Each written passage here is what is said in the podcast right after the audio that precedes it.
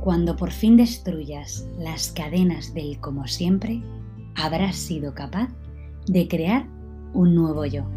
Bienvenidos a un café con leche en taza grande. Y ya van 20 capítulos. ¿Os lo podéis creer? Sentimos que durante estas 20 semanas hemos crecido con vosotros. Nuestra pluma se ha vuelto quizás más curiosa, más rápida y audaz en ocasiones. Otras tantas ha divagado entre recuerdos e imágenes entre poesía y claroscuros del alma, entre vericuetos de realidad y prosa caballeresca del día a día. Cada onda de sonido, cada poesía, cada carta recibida es un regalo, un honor y un privilegio, un poquitín de muchos que espera calar en otros tantos.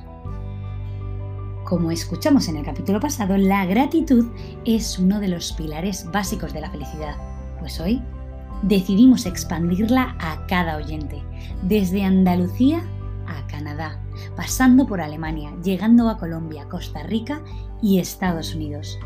A todos, muchísimas gracias. Y hemos comenzado este capítulo con una frase muy simple, pero a la vez poderosa. La repito. Cuando por fin destruyas las cadenas del como siempre, habrás sido capaz de crear un nuevo yo. ¿Qué quiere decir todo ello? ¿Os habéis visto en la situación de caer siempre en los mismos errores?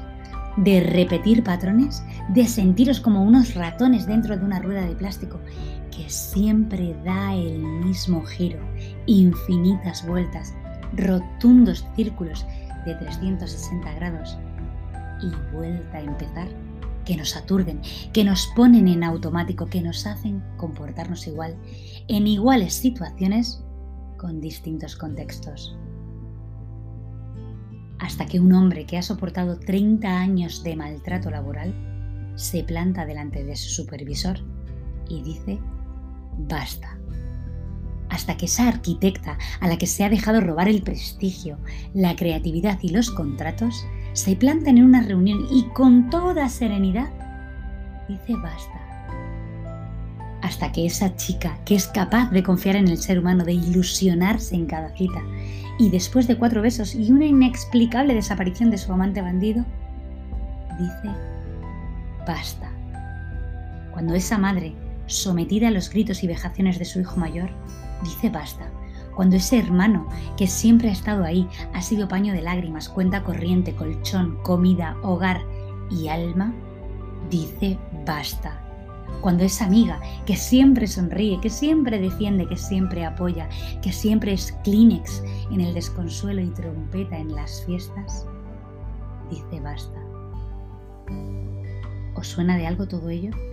Porque las barreras, los límites, las marcaciones, las líneas del respeto, de lo que soy y lo que quiero.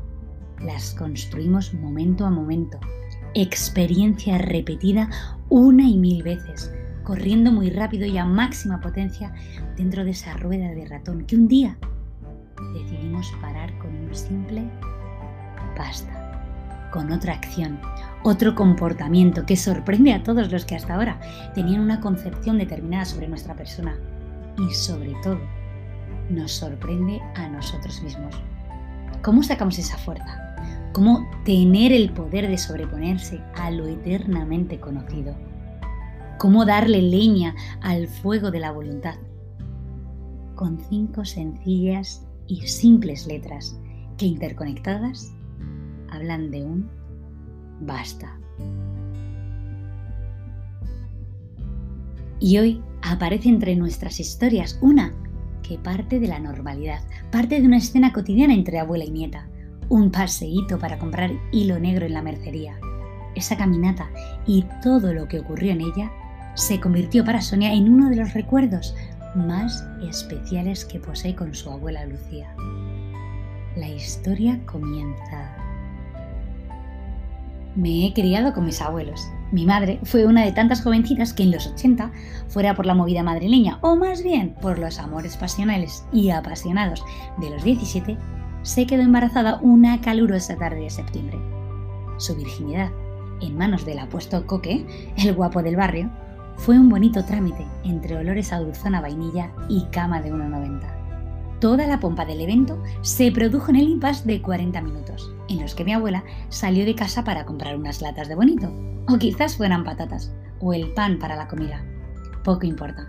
En esos 40 minutos de pasión desenfrenada, de adolescencia curiosa, de torpeza de cuerpos y manos, fui engendrada.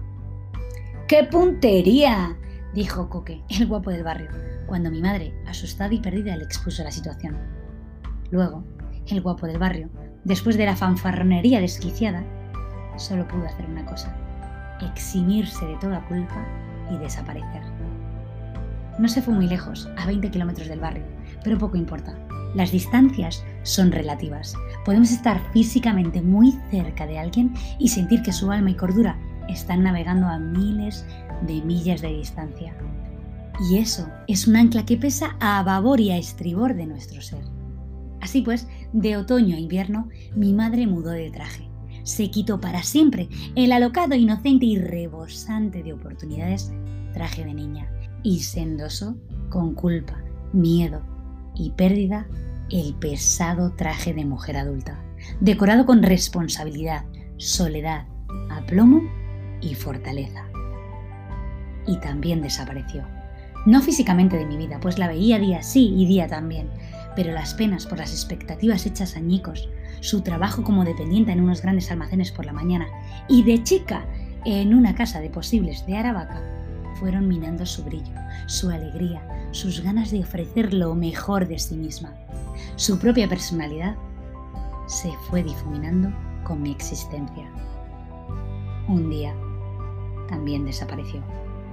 De todo ello recuerdo pinceladas, porque siendo muy honesta, fui una niña feliz. Mis abuelos eran personas trabajadoras, dinámicas y jamás demostraron el peso de los años.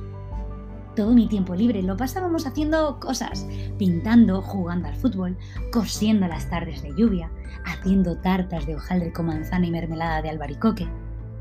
Todo a mi alrededor eran dinámicas. Actuar hasta desfallecer. No parar para evitar pensar. No respirar no fuera a ser que los fantasmas del pasado nos taparan los ojos y nos cortaran el aliento. Lo único que me faltaron fueron besos. Lo único que no aprendí fue a abrazar.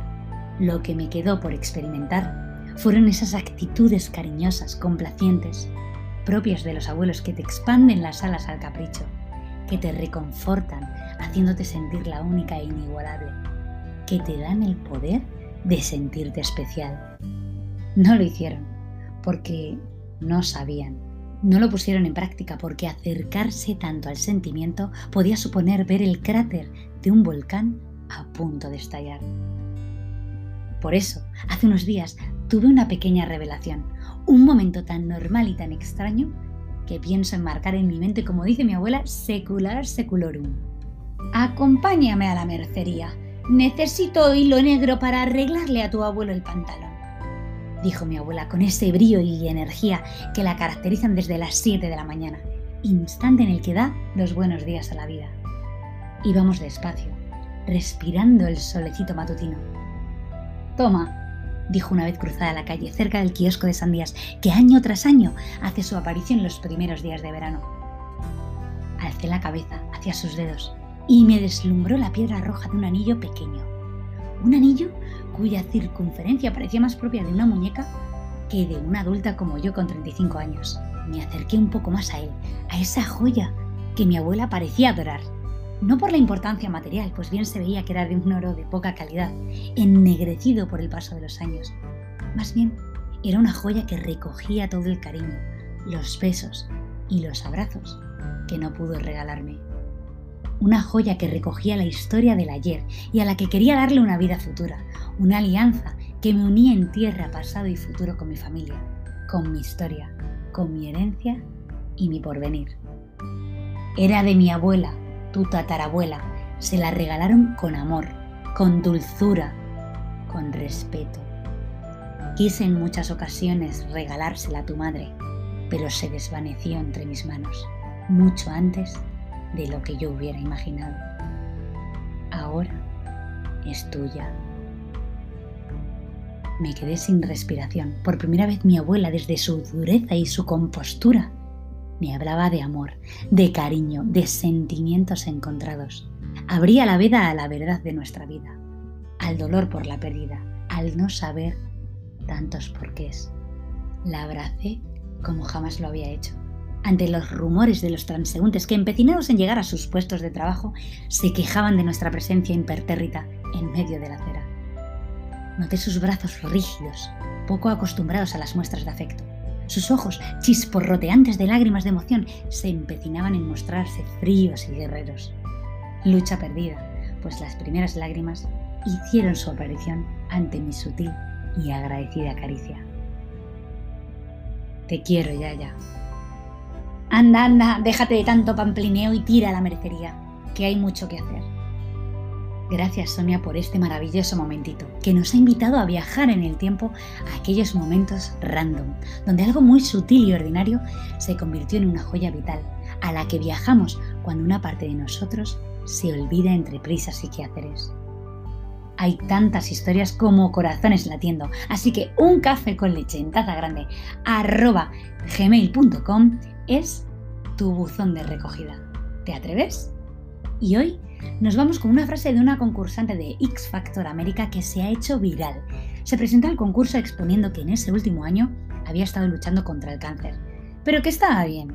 Uno de los jueces le preguntó cómo se encontraba ahora. Ella, con una sonrisa en los labios, dijo que en el último chequeo le habían descubierto cáncer en los pulmones, la columna vertebral y en el hígado. El otro juez, ante dicha afirmación, le comentó, bueno, no está todo bien, y ella, con naturalidad, afirmó, es importante que todos sepan que soy mucho más de las cosas malas que me pasan. Y cerró su discurso con la siguiente frase. No puedes esperar hasta que la vida ya no sea difícil para decidir ser feliz.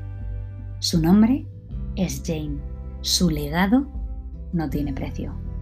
Muchísimas gracias.